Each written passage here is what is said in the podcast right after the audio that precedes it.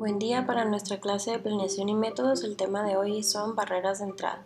Continuando con el tema de la semana pasada que eran las cinco fuerzas de Porter, decíamos que son cinco elementos que tenemos que revisar antes de empezar un nuevo negocio y nos da una idea sobre cómo está la industria y cómo podríamos nosotros aportar o qué nos podría afectar cuando empecemos nuestro nuevo negocio. Como también les mencioné en la clase anterior, los resultados que se obtengan de un análisis de los cinco poderes de Porter no son definitivos. Si sale muy negativo el panorama, todavía tenemos otros elementos más que revisar como viene siendo la ventaja competitiva. Entonces, después de hacer ese análisis, se investigan también lo que son las barreras de entrada. Tenemos seis barreras de entrada en cualquier tipo de negocio. Esto quiere decir cosas que a lo mejor nos pueden frenar un poquito la forma en la que trabajamos o que nos pueden afectar como siendo amenazas en el análisis FODA eh, a la hora de, de, empezar un nuevo negocio y que tenemos que saber cuáles son para poderlas contrarrestar. La primera son las economías de escala. Las economías de escala supone al que las posea, debido a que sus altos volúmenes le permiten reducir costos, dificultar a un nuevo competidor entrar con precios bajos.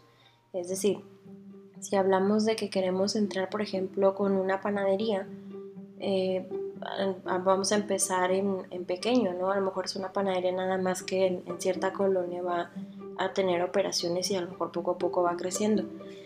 Pero ¿quién de las panaderías que conocemos tiene economías de escala? Es decir, puede producir tanto que por tanto que produce vende muy barato y puede opacar a cualquier otra panadería. Hablando nada más en, en cuestiones de producción, en este caso podemos hablar de Bimbo. ¿Cuántos paquetes de pan de caja y de todos los tipos de panes dulces que tengan pueden sacar al día? ahí hablamos de que Bimbo es una empresa internacional, tiene operaciones en muchos países. Entonces, Bimbo tiene la economía de escala porque tiene todas las herramientas necesarias para hacerlo. Tiene varias fábricas, tiene mucha maquinaria, tiene muchos empleados y puede sacar pan a grandes velocidades. Esa es una economía de escala. Entonces, ¿cómo competimos contra Bimbo? Pues como lo hacen el resto de las panaderías, hablando del caso de, de la industria del pan. ¿Cómo es que mucha gente prefiere las panaderías locales sobre Bimbo? Una puede ser por la variedad de producto, otra puede ser por la calidad del producto, por la frescura. No es lo mismo ir a Bimbo, porque puede ir uno al expendio de Bimbo o a cualquier eh, supermercado o tienda de conveniencia a comprar pan Bimbo, a ir a una panadería local que sabemos que el pan está recién hecho, que no va a tener tantos conservadores, que a lo mejor tiene un mejor sabor, que tiene más variedad, un sinfín de cosas. Así es como se contrarresta la economía de escala. Así puede haber mucha gente o muchos negocios que hagan cosas a mayores volúmenes que nosotros, pero que nosotros tengamos una ventaja sobre ellos, como en este caso todas las panaderías locales tienen de ventaja sobre Bimbo el sabor y a lo mejor la exclusividad de ciertos productos. Otro ejemplo puede ser el caso de las jugueterías. Si hablamos de una fábrica de juguetes, una fábrica tiene una economía de escala cuando producen en mayores cantidades. Entonces, por ejemplo, si hablamos de producir muñecas, a lo mejor cuántas muñecas puede hacer Mattel por hora para sacarlas ya a la venta en, diferentes puntos de venta. Entonces, entre más juguetes fabrique, en este caso si hablamos de las muñecas, pues los costos variables van a disminuir por juguete, como también los costos fijos que se le asignan a cada juguete y obviamente el precio puede ser menor. Entonces, aquí les pongo, les puse un ejemplo en, en las diapositivas. ¿Cuánto cuesta, por ejemplo, fabricar un oso de peluche que cuesta 500 pesos? Por poner números nada más. De esos 500 pesos, podríamos decir que 100 pesos son de materiales, 100 pesos son de mano de obra, 50 pesos son de costos variables, 120 pesos son de costos fijos, agua, luz, todo lo que necesite el, el lugar, y 130 pesos de logística, que es llevar el osito de la fábrica a la juguetería para que lo puedan comprar.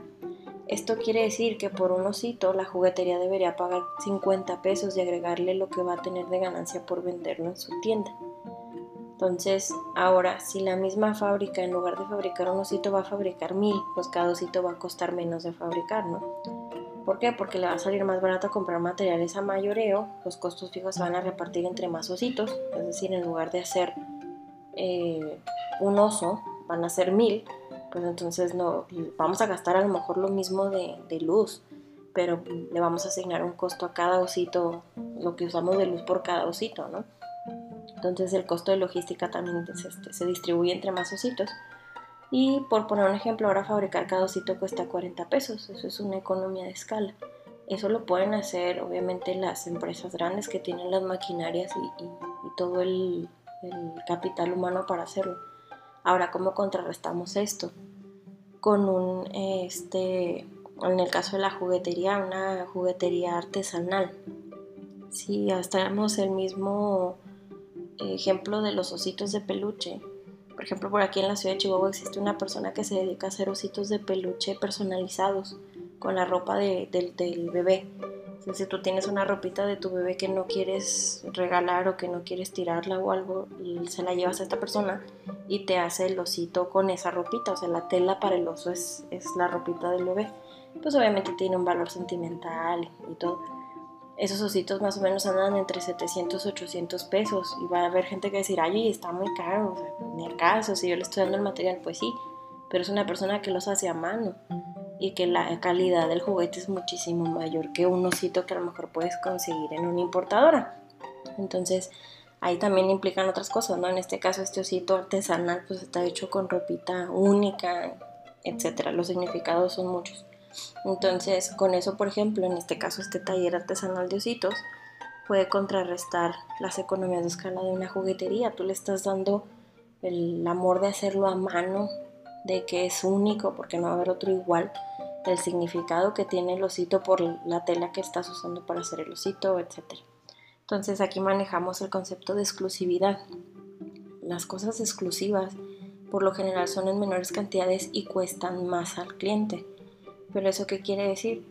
Que a la gente le va a gustar más algo que sea exclusivo. Obviamente no en todas las industrias, depende de la industria de la que estamos hablando eh, le va a gustar más lo que sea exclusivo porque es único y no cualquiera lo va a tener igual.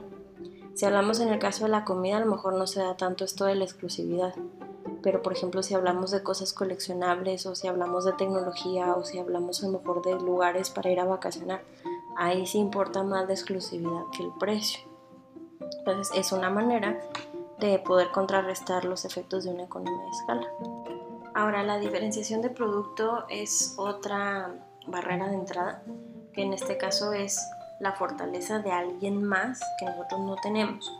Entonces, si una empresa es diferente y posiciona fuertemente su producto, las nuevas empresas que venden la misma categoría tienen que invertirle más para poder destacar. Por ejemplo, el caso de, de las bolsas de mano. Ahí en las diapositivas les puse dos fotografías de una bolsa que fue muy famosa hace unos años de Louis Vuitton la del lado izquierdo es la original, la del lado derecho es la clon. Y no me voy a meter ahorita en la cuestión de la piratería, lo que quería que vieran es cómo tantas fábricas pueden replicar un modelo de una bolsa de lujo y o confundirse con una original, ¿no? Entonces a eso se refiere cuando dice que ahora es difícil mantener la diferenciación tan marcada porque las copias avanzan rápido y a veces están tan bien hechas que parecen originales. Ese es un problema que trae ahorita la industria de lujo, sobre todo con las bolsas, los zapatos y los lentes de sol, o sea, todo lo que son accesorios. Porque muchas fábricas que no son marcas reconocidas están replicando las bolsas y los accesorios. Como también hubo aquí un caso muy famoso en México hace unos años de las, de las bolsas de Michael Kors, que todo mundo tenía este, acceso a una bolsa clon y muchas veces se confundía con original. Solamente la gente que tiene un original y que sabe de marcas la va a poder distinguir, pero pues no es el caso de la mayoría. Entonces, ese es un problema para las marcas de lujo porque ellos tienen un montón de inversiones y materiales súper exclusivos y diseñadores y todo para que llegue alguien y se las copie. Entonces ahí la diferenciación no está bien marcada, necesitan hacer algo que sea difícil de copiar para que no tengan esos problemas, ¿no?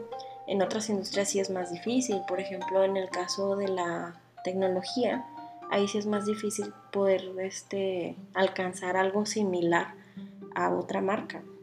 Si hablamos de hacer un clon de iPhone, que sí los hay, es más difícil. A lo mejor sí da el gatazo en cuanto a diseño y en cuanto al peso del teléfono y la forma, pero habría que ver cómo está la cuestión del, del, sistema operativo, que tanto se parece o no, que tanto falla o no.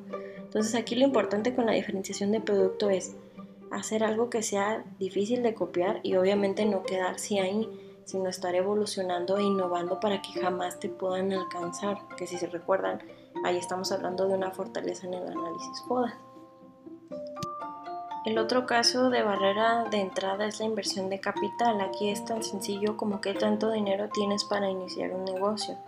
Obviamente las empresas que tienen muchos recursos financieros pues van a tener una mejor posición competitiva en comparación a los más chiquitos, ¿no?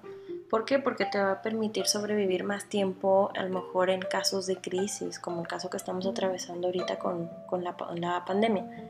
El caso, por ejemplo, muy sonado de Walmart en el caso de Estados Unidos.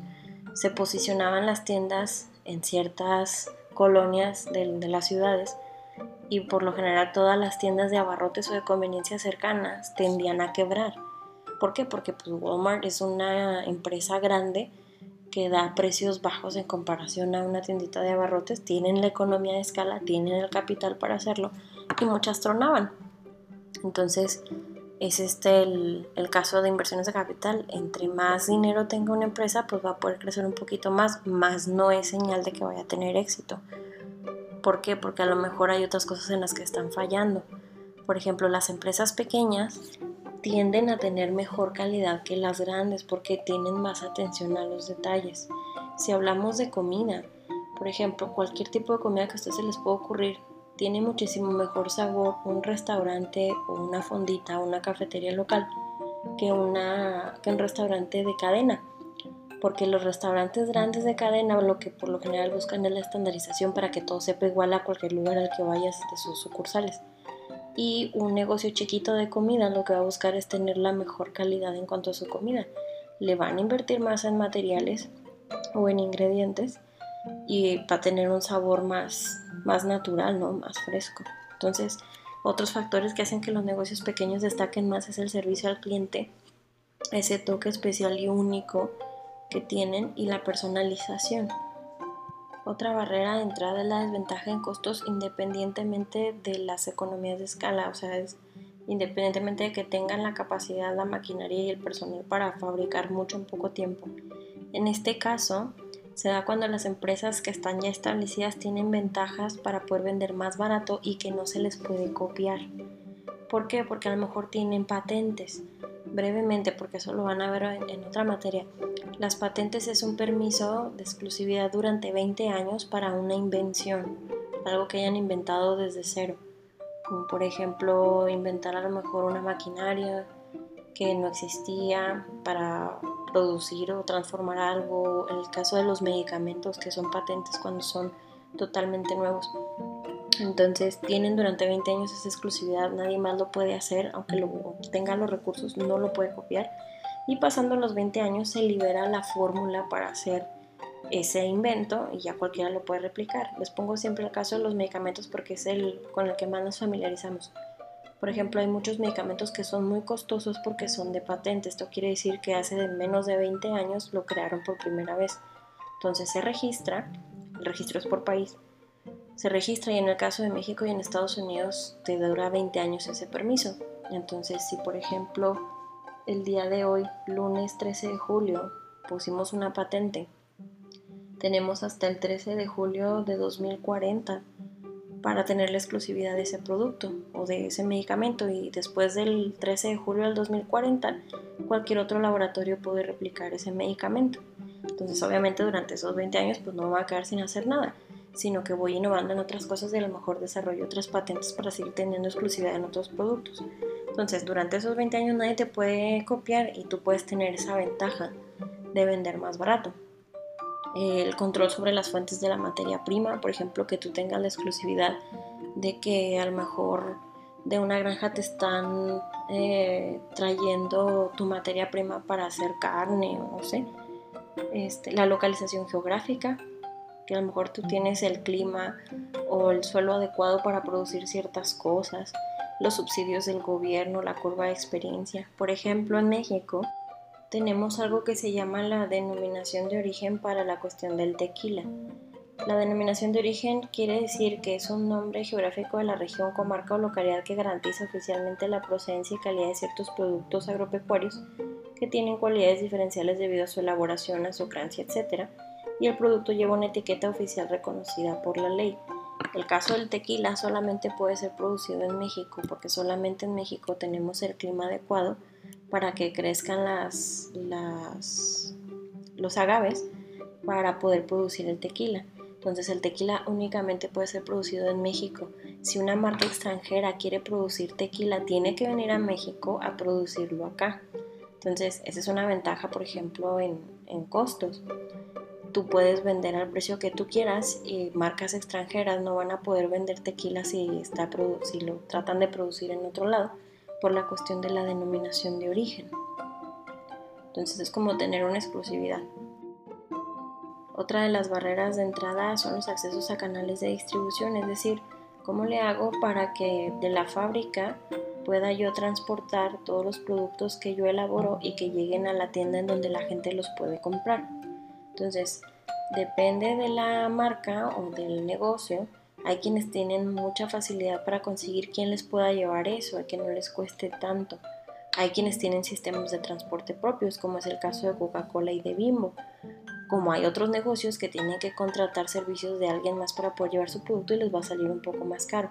Entonces, en la medida que esos canales estén bien atendidos por las firmas establecidas, los nuevos competidores deben convencer a distribuidores que acepten sus productos mediante reducción de precios y aumento de márgenes de utilidad para el canal.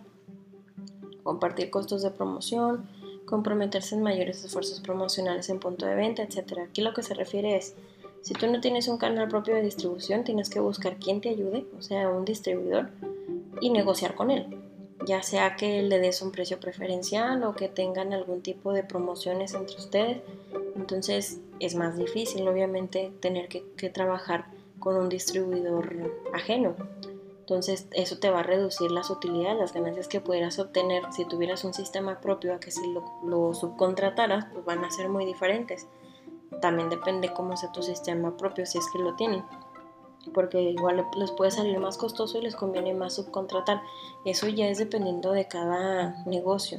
Sí puede ser una barrera de entrada para gente nueva que quiera entrar a un negocio, porque a lo mejor no conocen. Y por no conocer, a lo mejor se va con el primer distribuidor que encuentran y a lo mejor les sale más caro o, o no pudieron negociar algo mejor o pueden pasar muchas cosas. Entonces, es ir eh, adquiriendo conocimiento para conocer bien los canales de distribución o juntarte con gente que tenga experiencia para aprovecharlo de la mejor manera posible. La última barrera de entrada es la de política gubernamental. Las políticas pueden limitar o hasta impedir la entrada de nuevos competidores eh, expidiendo leyes, normas y requisitos. Una de las cosas más comunes que pasa es que cuando queremos traer cosas del extranjero o enviar cosas al extranjero nos van a cobrar impuestos que en este caso se llaman aranceles. ¿Qué quiere decir? Lo que pasa es que los gobiernos tratan de proteger su producción nacional y el hecho de que tú quieras traer cosas este, del extranjero acá a México, pues estás dejando de comprarle a México ese producto. A lo mejor si no lo hacen no está tan grave, pero si hay algo que ya se produce en México y tú lo traes del extranjero, pues te van a cobrar un impuesto. Eh, por ejemplo, eh, también exportar al país al que vayas a llevarte tus productos, pues también te van a cobrar porque a lo mejor ellos ya lo, ya lo manejan, entonces pues estás trayendo cosas de fuera. El chiste aquí es, en el caso de los aranceles, pues sopesar que te conviene, si realmente te conviene importar producto o no, o, producirlo aquí en México, que sería lo, lo ideal. Entonces, uno de los casos ahorita más sonados y que todavía está complicado es el caso de China y Estados Unidos con su guerra comercial. Brevemente les platico. El presidente Donald Trump tiene la idea de que la marca Huawei de celulares, bueno, y de tecnología, porque también ya hacen este, tablets y hacen computadoras, está espiando a Estados Unidos a través de los dispositivos. Entonces quiso impedir hace uno o dos años que la gente comprara cualquier tipo de dispositivo de la marca Huawei para evitar que los estén espiando, que eso es lo que supuestamente el gobierno americano dice que hace la marca. Obviamente la marca salió a defenderse y dijo que sería como un suicidio si se pusieran a espiar a la gente a través de sus, dispositivos, o sea, con que los cachara uno se, se les viene el negocio abajo, ¿no? Entonces, eh, Huawei dice que no, Estados Unidos dice que sí, bueno, se hizo un borlote ahí, por lo que empezaron a poner en una lista negra a todas las empresas que colaboraban con Huawei, incluyendo marcas americanas. Entonces, si recuerdan, hace unos meses muchas marcas empezaron a decir que ya no iban a, trabajar, a trabajar con Huawei para evitar las sanciones del gobierno americano.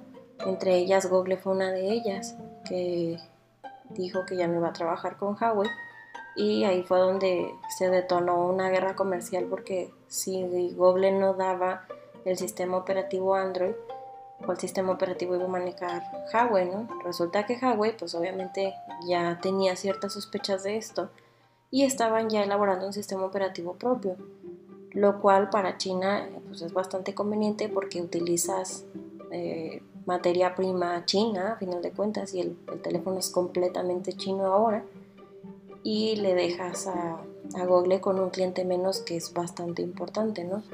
Y sobre la misma probablemente se vayan otras marcas chinas como el caso de Xiaomi.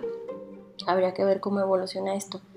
¿Qué tiene que ver esto de la política gubernamental? Que también las, los pleitos que tengan entre gobiernos afectan las operaciones. Hablando del mismo pleito de China y Estados Unidos, eh, Estados Unidos dijo que iba a incrementar los aranceles por todos los productos que se fabrican en China y que se importan a Estados Unidos. Y ahí la industria que luego luego salió al brinco fue la industria de los zapatos, especialmente las de los tenis.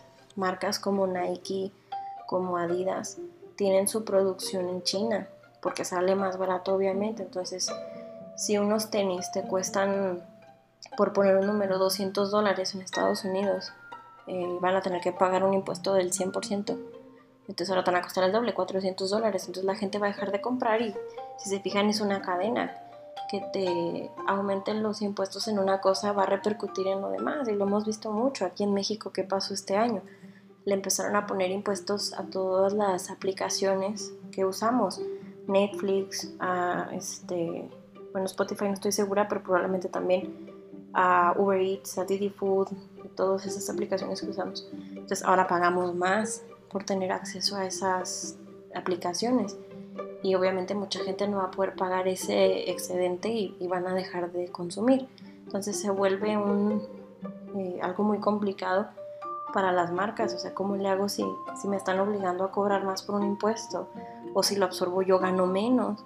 Entonces hay que ver esas repercusiones políticas, cómo nos van a afectar de todas formas, cualquier impuesto nuevo, cualquier cambio que haga el gobierno va a afectar a todos los negocios.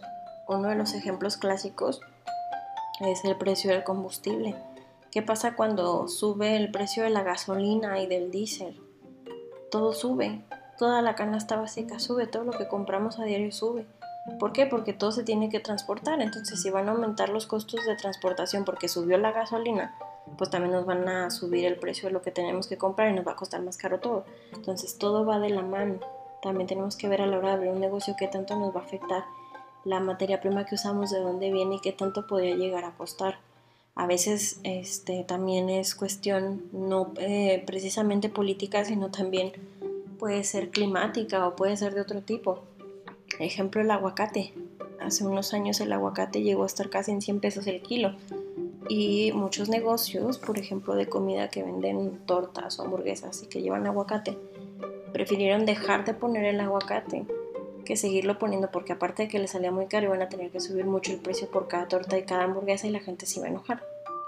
Como hubo lugares que sí, pero te lo cobraban extra, entonces todo tiene una repercusión en los negocios. Obviamente no podemos prever todo, pero tenemos que estar prevenidos con un plan B, un plan C y todo el abecedario si quieren para poder contrarrestar un poquito lo que pudiera llegar a pasar. Entonces estas son las barreras de entrada que se puede topar cualquier negocio. Obviamente las repercusiones no son iguales para un negocio chiquito que para un negocio grande, pero tenemos que tenerlas bien identificadas para poder tener planes de acción y que no nos afecten tanto. Entonces con esto terminamos el tema de esta semana y van a tener una pequeña actividad ahí por Classroom. Nos seguimos escuchando por este medio la próxima semana.